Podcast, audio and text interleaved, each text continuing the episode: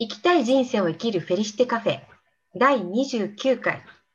こんにちは、ティーアソロロジャーのリンです。こんにちは、片幅ひろ子です。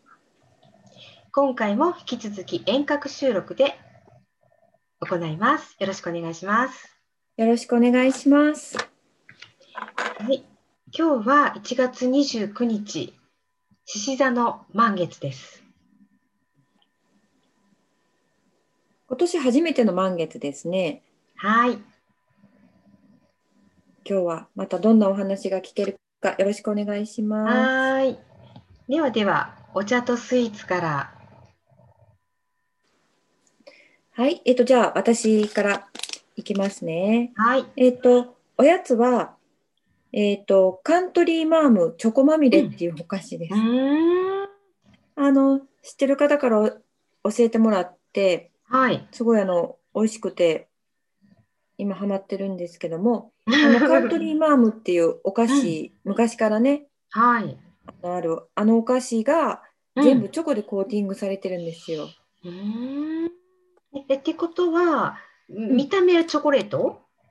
そうチョコの塊うーん。で、で中、中がクッキそうカントリーマームだけどちょっとチョコが多い感じのカントリーマームが入ってるので。チョコ好きにはたまらないお菓子です。なんか冷やしてた、冷やして食べると美味しいとか？そんな。あーやってみます。うんチョコの分量が多いから美味しいかも。うんうんうんねえ。お茶は何を？お茶は、えっとはいブールノワゼットさんにはい。ミルクを加えたミルクティーをちょっとリンさんにおはい。聞きしてはい。やってみました。はーい。なんか多分、あのね、あのアールグレイの香りとミルクでチョコが合うんではないかと。うんうん、私もね、やっってみます。うんうんうん。はい、はい。ありがとうございます、リンさん。はーい。でリンさんの、はい、はい。うん私はね、あの、いや、毎回ね、毎回ではないんだけど、よくね、あの、相談してないんだけど、か、重なりますよね、スイーツが。そうそう。ね、で、今回も、私はあの、ブラウニーにうん。しようかなと思って、で、でえーと手作り？うんうんうん、手作りしたいところなんですけどね、えっ、と、うん、えっ、と、大須賀さんのうんブラウニーなんですけれども、えーと、そう、それこそあの、要冷蔵ああ、そうなん冷やして、はい。で、なんかね、あの、なんか私の記憶記憶間違いかもしれないんだけど、えっ、と、チョコレートのお菓子にやっぱり乳母が合うっていうのが印象に残っていて、うん、大丈夫、大丈夫、残っていて、で、えっ、と、乳母を合わせてみました。へえ。うん、ウバってね聞いたことあるけど、うん、あんまりなんかこうちょっと目にして買ったことがないんですけど、どんな感じなんですか？そうそう、なんかね、そのダージリンとかね、キーモンとかと、えっ、と、並んで、三大、世界三大メーターの一つなんですよ、乳母って。へえ。うん、そうだから、まあ、有名どころと言ったら有名どころなんですけど、うんあのスリランカのお茶です。うん、味にも特徴があるんですか？うん、うん、味にも特味徴が。そうそうそう。割とね、うんとしっかりした味かなと思います。でもね、あの香りは甘い香りがして、うんとまあ人によってはちょっとメントールみたいなか香りがするとか、へえ。爽やかな香りとか、バラの香りとかって言われてるんですけど、うん、合いました。ブラウニーと。じゃあまた何か機会があったら私もちょっねと奪っていうのを、ぜひねうん挑戦してみてください。はいはい。ではでは、ひろこさんの小話お願いいたします。はい。えーっと今日はえーっと皆さんがね身近に使っている陶器や磁器のちょっと違いについてお話ししたいと思います。はい。えーっと陶器と磁器を合わせてね陶磁器とか焼き物とか、まあ呼んだりすると思うんですけどもはい。もうちょっとね詳しくあの分類に分けてねうん。あのお話しさせてもらうと、はい。まず陶器はこう主な原料に粘土を使って、まあ、平たく言ったらまあ粘土っていうことなんですけどね、うんえー、と1000度前後、まあ、800度から1300度ぐらいでまあ焼いて土物とも呼ばれるんですね。はい。で時期に比べて柔らかくて吸水性があって、まあ、もちろんその1回形成した後に素焼きって言って焼くんですね。でその後にうん光沢のある上薬を施してもう1回焼くんですけどもその時がさっき言ったまあ大体1000度前後1800から1300度ぐらいで焼くんですね。はいでまあ上薬をかけた後もまあ吸水率としてはまあ少しあるんと言われてます。うんうん。でそれに反して磁器は主な原料は陶石を粉砕した石の粉ですね。を使って、先ほどの陶器よりももうちょっと高い温度でね、うん。1300度前後で焼いたもので先も、先ほどの陶器は土物と呼ばれるものに対して石物とか呼ばれるんですけども、まあ、焼きが締まってねガラス化しているため吸水性がほとんどなく陶器に比べて硬いんですね。その代わり、えっと、陶器に比べて熱しやすく冷めやすい熱伝導率が高いのでね直接こう熱いものや冷たいものを入れたものをね取っ手がついてない、あのー形でうん。口をつけると熱かったりねするので、まあ、取っ手をつけたりとかね、そういう形にやっぱり使いやすいように進化していると思います。おーなるほど。うんよくあの私たちが今ねあのこうお茶とかを紅茶とかを飲むときに飲んでいる器は磁器？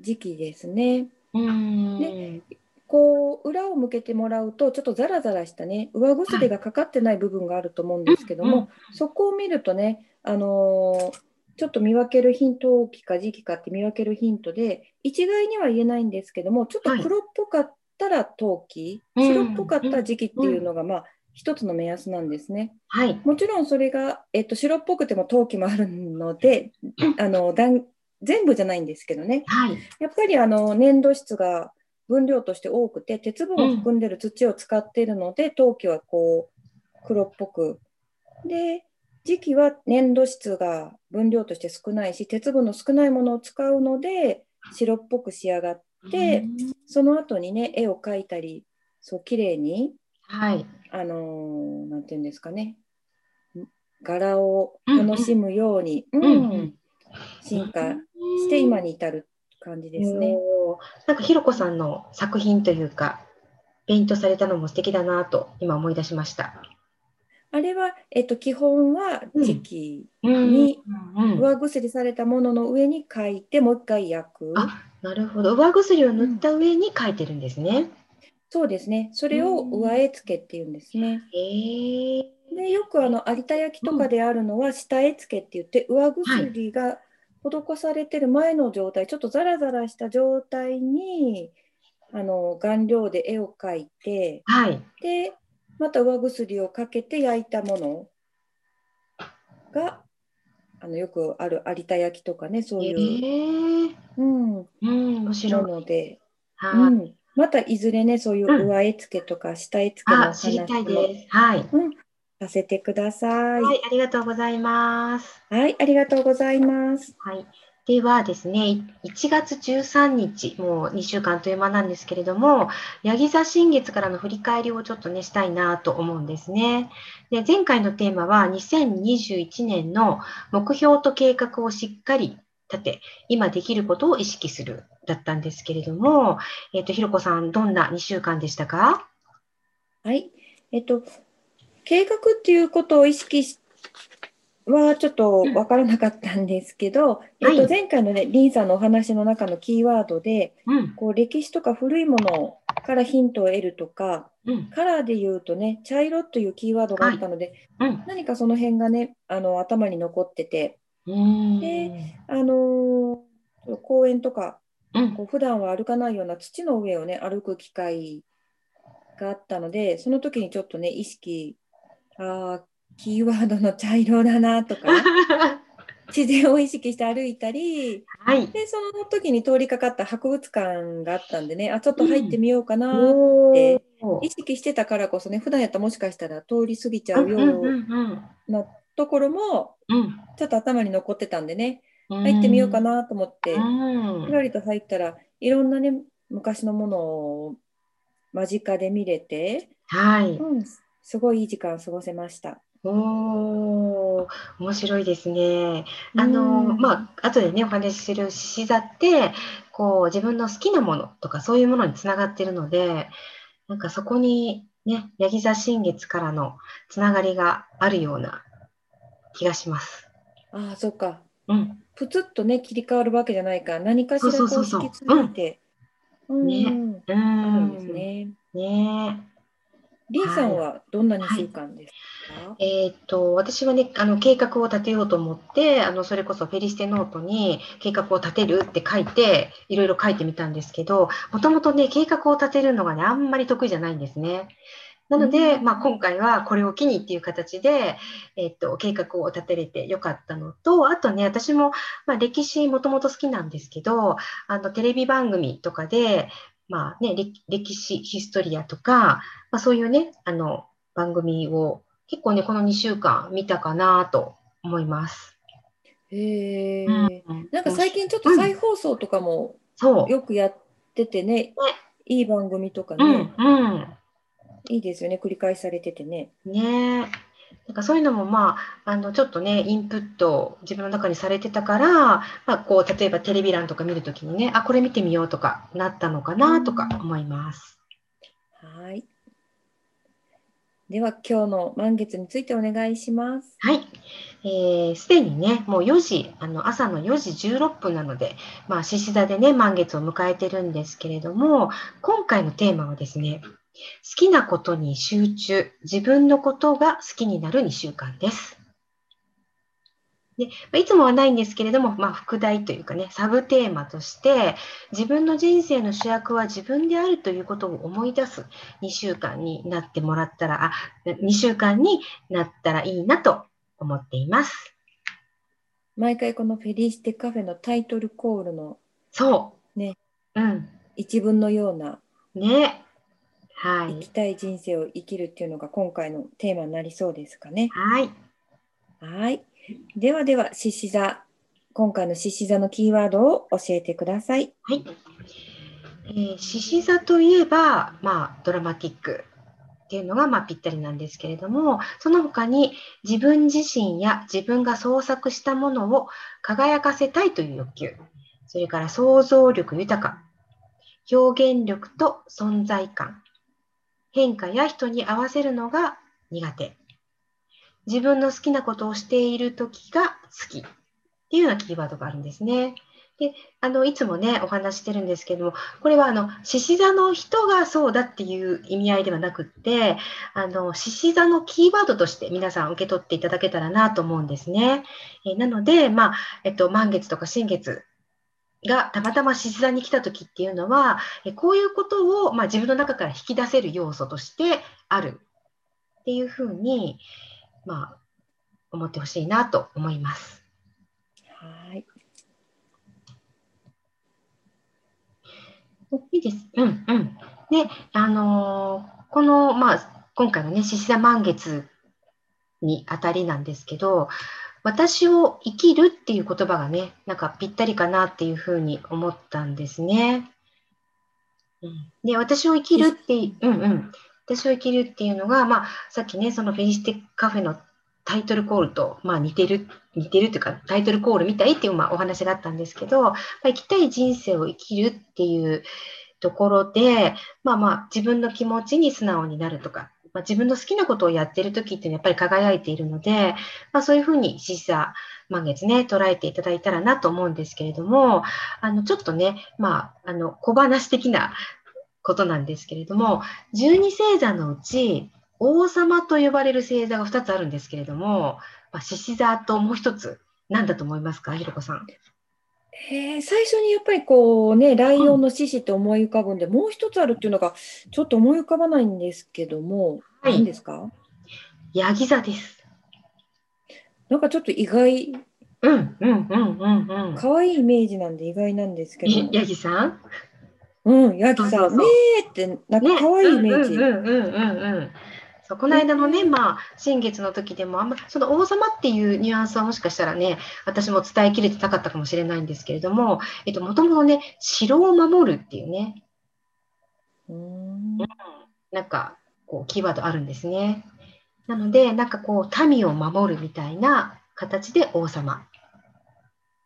で、獅子は、なんか守るとかそういうんじゃなくて、その、獅子座自体は太陽っていうふうによくね、言われているので、まあ、太陽のように照らすっていうことで、えーまあ、それこそそう、王様っていうことは民が、王様がいるってことは民がいるっていうことで、民に希望や、まあ、民というか周りに希望や喜びを与える。で、うんヤギ座は、じゃあ、城を守る王様だとしたら何を与えるかというと、何だと思います？安らぎとか、うんうんうんうん。守ってもらってるからね。そうそう。安心感をうん。与えるんですね。で、まあ、うんあの王様なんだけど、その違い、二つの違いです。前回がヤギ座だから、じゃあ王様、王様が続いてるんです、ね。そう、いいところに気づいていただきました。そうなんです。うん、じゃあもう結構、うん、なんていうんですか、強、うん、強い心を持って前に進んではい。大丈夫な時期？うん、そうそうそうそう。うん。なんか、やっぱりこう、日差しがね、あの、弱いとね、なんかこう、元気が出にくいでしょ？まあ、雨が続いたりとか。ああ、うんやっぱりなんかこう、そういう時期に、まあ、新月と満月がやってくるっていうのも、なんか不思議だなと思うんですけど、うん、はい。明るくね、過ごしていきたいですね、この時期はね。本当ですね。ね。はい。と、では今月、こ おかしくなっちゃった。今月？今回の 今回の満月ははい。どこのお部屋に入っているか教えてください。はい。えーっと、実はですね、今回も8番目のハウスな、ハウスというかお部屋なんです。うん、うん、王様ね続きのそうそうそうそうハウス続き。そうそうそうそうそうそうそうそう。ね、それあの後でどうまとめようかと今ちょっと頭の中でぐるぐるしてるんですけど、え8番目のまあ復習になりますけどね、8番目のお部屋って、まあ、ご縁を深めるとか目に見えない力とか何かをね、まあ、お金とか知恵とか譲り受けるっていうお部屋だったんですね。でそれがまあ、うん続いてるっていうので、ちょっとね、あの意識していただいたらなって思うのと、あとね、先ほどね、あのその新新月じゃない、満月のあの時のチャートをね、あのひろこさんにも見ていただいたんですけれども、こう丸ええ丸い円があって、でその中で月がポツンとあったでしょ。そう。半分より上にうん月だけがある状態で。ね。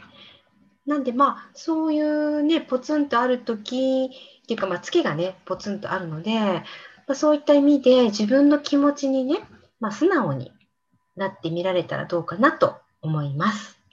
うんうん、なかなか珍しいあれ位置関係なんですか？ね。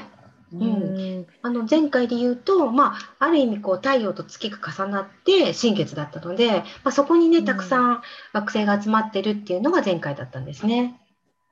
うんうんなんかすごい印象的な図でした。あの月だけね、ポツンと他の惑星とはね、離れた位置にあるそのがうそうそうそう。なんかまあうん言いたげなんかなって。そうそうそう。そうなの、そうなの。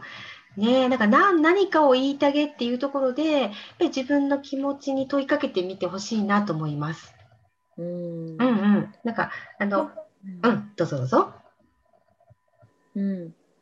なんか月ってすごい自分の気持ちとね、リンクしてるっていうんで、そこに、特に今回はね、その気持ちということにフォーカスしていいのかなとう思ん、うん。してして。逆に周りに影響されるような惑星が少なかったから、うん、されないのか、されないようにうん。自分でも意識する必要があるのか。ああ、あ、それってね、前回からのテーマかも。なんか自分を大切にするとか、こう、うまく距離を取る人との。うんうん、あのなんかね、離離れるっていうのも違うかもしれないし、ちょっと近すぎると自分の気持ちをちょっと後回しにするっていうことが起こるかもしれないし、ね、引き続きちょっと距離感を試してみたりとか。なるほど。うんうん。いいですね。なんか、その自分の気持ちに正直になってみてっていうのをね、あの、他の星との絡みも見てみると、やっぱり同じようなテーマも出てくるんですね。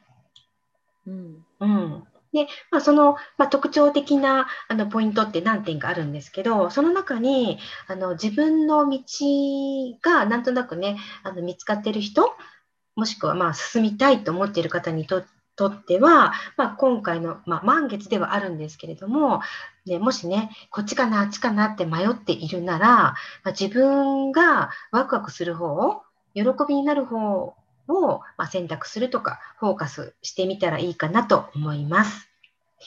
でそそれから、えっと、引き続き引き続きというかその、えっと、グレートコンジャンクションから始まっている、まあ、星の動きとあの、まあ、連動してっていうこともあるんですけれども、え既存のシステムとか状況がね、なんかこう打ち破られるとか変わるとか、そういうことがま続いていくような星の配置なので、あのそうなるかなとかなるかもっていうね、心の準備をしておかれるか、置かれるといいかなと思います。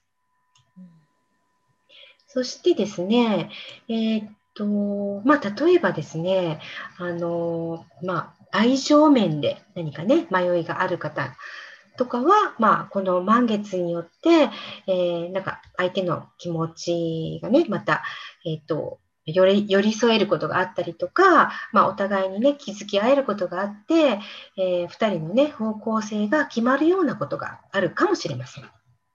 うんうん。じゃあ今週2週間はね思いがけないうーんと出来事とかねうん、いろんな、なんだろう、うん、自分では 今までね常識ではありえなかったようなねうん、うん、ことが問いかけられるかもしれないけども、まあ、今はうん、そういう時期だと思って、うん。りんさ悩むことなかれ。ん中に ごめん、それをちょっと一歩、一泊ずれましたが。それを思い出してまあまあそういう時期なんだって割り切ったらねうん。ちょっと気が楽になることもあるかもしれないですね。はい、ナイスです。その通りです。なんかね、でも今回ね、その今までね、その何々座っていうのがキーワードであって、はい。それを活用するために月のいるハウスを活用するっていうので来たんですけども、うん、今回ね、結構その獅子座のキーワードとハッチハウスのこの内に向かうエネルギーが、うんこううまいことね、うん、連想できなくて。私の中では難しくて、あじゃあうん自分からこうしてみようっていうことがね、なかなかうん思いつかないんですけども、はい。もうそ、まさにその通りだと思います。外に向かうエネルギーとシーザの。で、ハチハウスは、こう、内内側に潜っていくエネルギー。うん。まさにまさに。ねどうどういつもやったらね、そうかって、じゃあこうしてみようかなと思うことが、うんうんうん。今回は聞いて、話を聞いて、うーんって、なんていうんですか、うんうん。受け身で話を聞いて終わってしまいそうなので、ちょっと、りんさんのこれからはい2週間ね、どんなことを意識して過ごしたらいいか、ちょっと具体的なアドバイスを聞いて、うん。ちょっとヒントいただきたいのでお願いします。はい。えーっと、まあ、もう一度になるんですけど、獅子座ってね、あの、自分の好きなこと、ワクワクすることを信じて道を切り開く。で、えーっと、顔色や人の意見を伺うより、自分の意思を尊重してみるっていう、まあ、あの、ことを意識されるといいと思うんですね。えーなので、まあ、具体的に、えどういうことをしてみるといいかと言いますと、えまずね、自分へのご褒美をしてみてください。プチ贅沢です。なんか今思い浮かべたことあります？ひろこさん。これしようみたいな。ちょっとうん。普段は手を出さない おやつを買う。かわいすぎる。ご褒美？褒美。手を出せないっていうからちょっと私はもうちょっと、万円の方に行くかなと思ったんですけど、はい、なんか、うん、美味しい羊羹をいつも2分の1本のやつを買うの、うんうんうん、今度は1房を買う。いいと思います。いいと思います。はい、小さなね、自分のご褒美ね。いや、すごく、あの、そう、日常にできることっていうのが、あの、続けられることだと思うし、まあ、そういうことをね、私も伝えていきたいなと思っているので、もう本当にありがとうございます。えー、それさんだったら、うん、うん、私？何を自分に、うん、ご褒美します？うんなんかね、なんとなくいつも私、時間に追われてるっていう、あの、勝手にね、自分でね、あ次これしなきゃとかっていうふうに思うので、もうなんかこう何もしなくていい、もうダラダラしていいよっていう時間をあのご褒美として私にあげたいなと思います。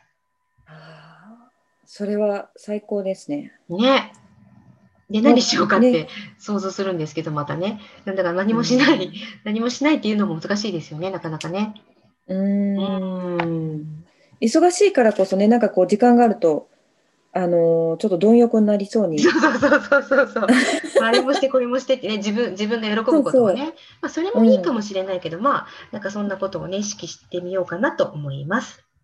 はい。で、えっ、ー、と、それからですね、自分の価値を下げるって言ったらちょっとまた難しいんですけど、えっ、ー、と、わかりやすく言うと、まあ、遠慮しすぎるとか、うんと、まあ、つい謙遜してしまうっていうことがあったとしたら、それをね、ちょっと意識的にやめるっていうのを、ぜひぜひね、やっていただけたらなと思います。で、それからですね、毎日が楽しいと思えるような、ちょっとしたね、工夫をしてみてください。なんかね、これはまたね、えっ、ー、と、次の時にどんな工夫しますかっていうふうなね、あの、ね、なんかこう、フィードバックとかいただける、あ、しましたっていうフィードバックとかいただけると嬉しいかなと思います。であとね、あの、これは私はもう結構ね、何年か前に、あ、そうだなと思って意識意識していることなんですけど、人の夢とか、人がこういいことがあった時に、あの、一緒にこう喜んだりとかする。っていうのを意識してるんですね。でそれってね、なんかまあ嬉しいことじゃないですか。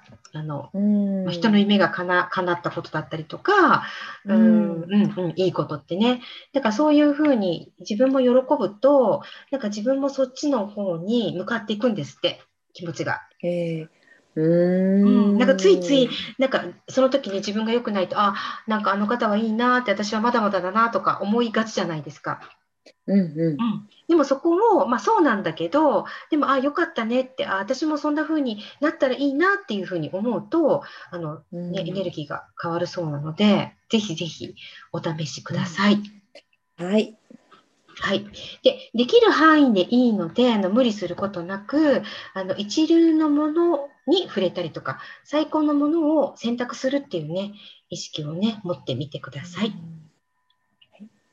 あとですね、映画や音楽、舞台など、まあ、今ね、ちょっと行くっていうのはなかなか難しいですけれども、あの、なんとかプライムとか、なんとか、何？なんとか、なんとかって言わなくていいか、ネットフリックスとかいろいろね、いろいろあるので、あの、そういうのもね、あの、まあ、テレビ番組でも舞台とかも見れますし、あの心がね動かされる、まあ、笑ったりとか泣いたりとかっていうのは最高の癒しになるので勇気づけられますし、そういう体験をねたくさんするっていうね風に意識してみてください。はい、あとはですねやっぱりあの獅子座ってこう、うんと、自分を表現するっていうエネルギーなんですね。うん、だからぜひともね、あのー、まあ、無理はする必要はないですけれども、例えばインスタグラムだったりとか、まあ、SNS 上で自分を表現するっていうことをされてる方であれば、なんかこういうことを、あのー、表現するとどう思われるかなって思うかもしれないんだけど、私もね、時たま思ったりすることもあるんですけれども、まあそういうふうに思うより、あ、これは私は楽しいからやってる。楽しかったから、あの、他の方も一緒に喜んでもらえたら嬉しいな、みたいな形に気持ちを切り替えて見られたらどうかなと思います。はい。そしたら、それでフェ、フェリシテムーンノートへいつもね、うん、はい、書くんですけども、満月は感謝をするタイミングですよね。うん。なので、えっと、いつもはね、えっと、お願いするときは、うんあたかもすでに叶ったかのように断言形でね、感謝の気持ちを乗せてあの書くといいって聞いてたんですけど、はい今回も満月、そのようにはい。書いたら大丈夫ですかね？はい。何々になりましたとかね。うんと、うん、あ、何々になりました。ありがとうございますっていうふうにね。あね、ありがとうございますをね、ぜひつけてくださいね。はい。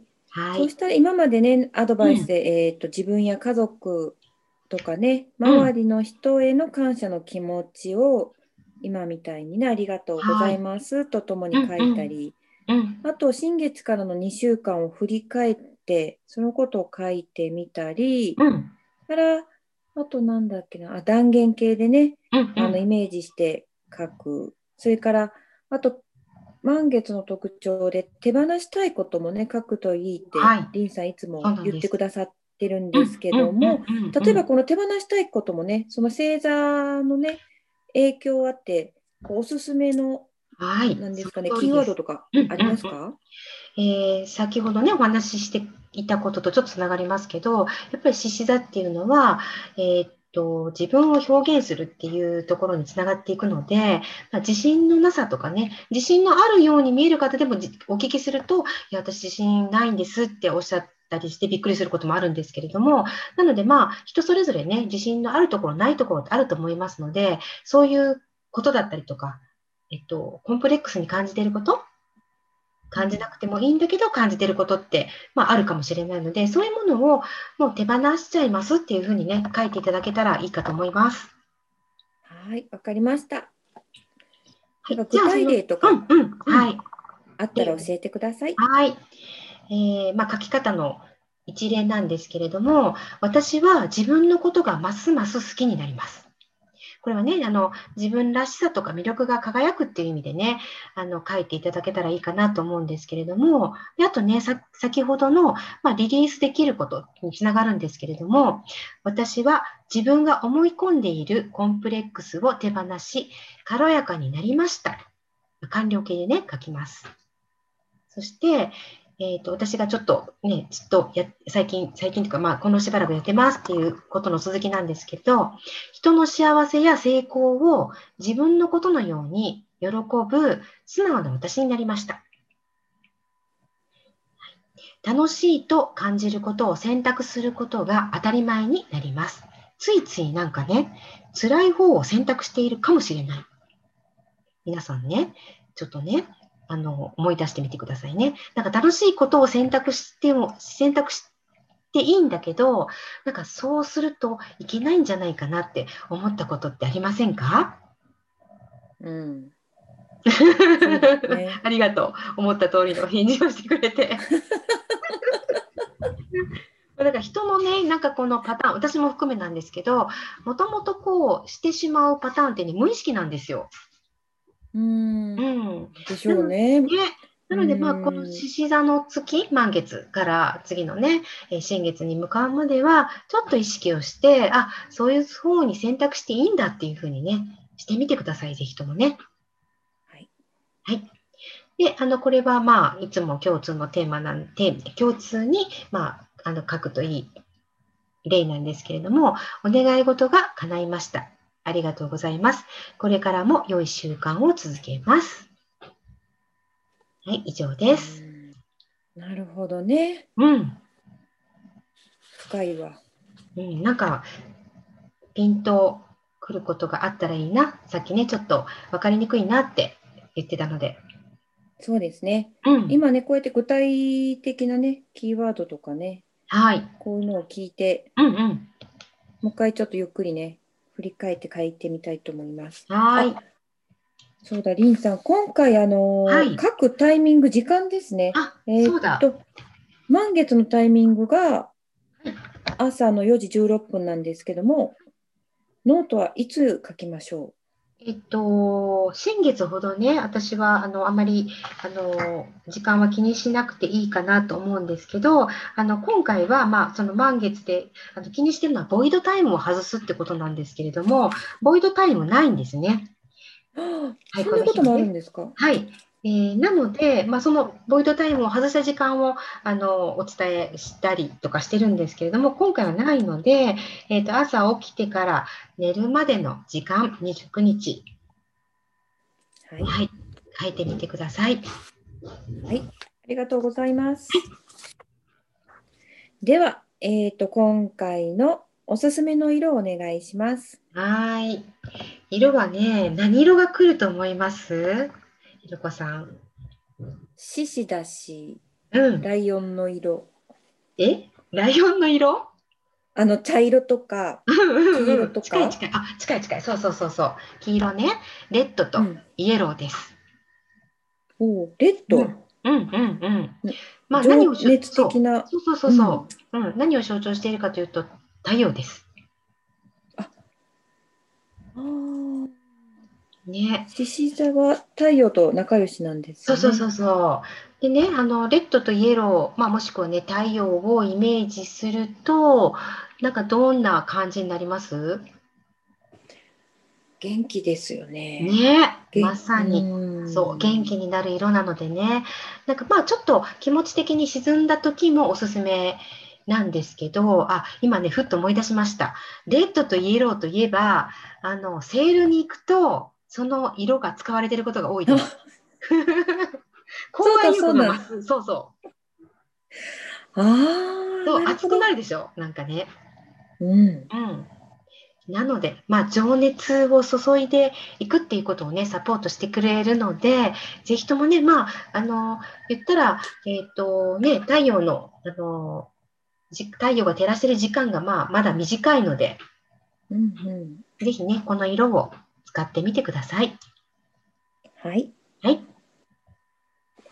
では、最後にお知らせです。はい。フェリシテカフェ専用 LINE アットでは、満月、新月の時に、リンさんからメッセージをお届けしています。はい。ご興味のある方は、番組のエピソードメモにリンクを貼っていますので、ご登録をお願いいたします。はい。お待ちしています。では、次回は新月。はい。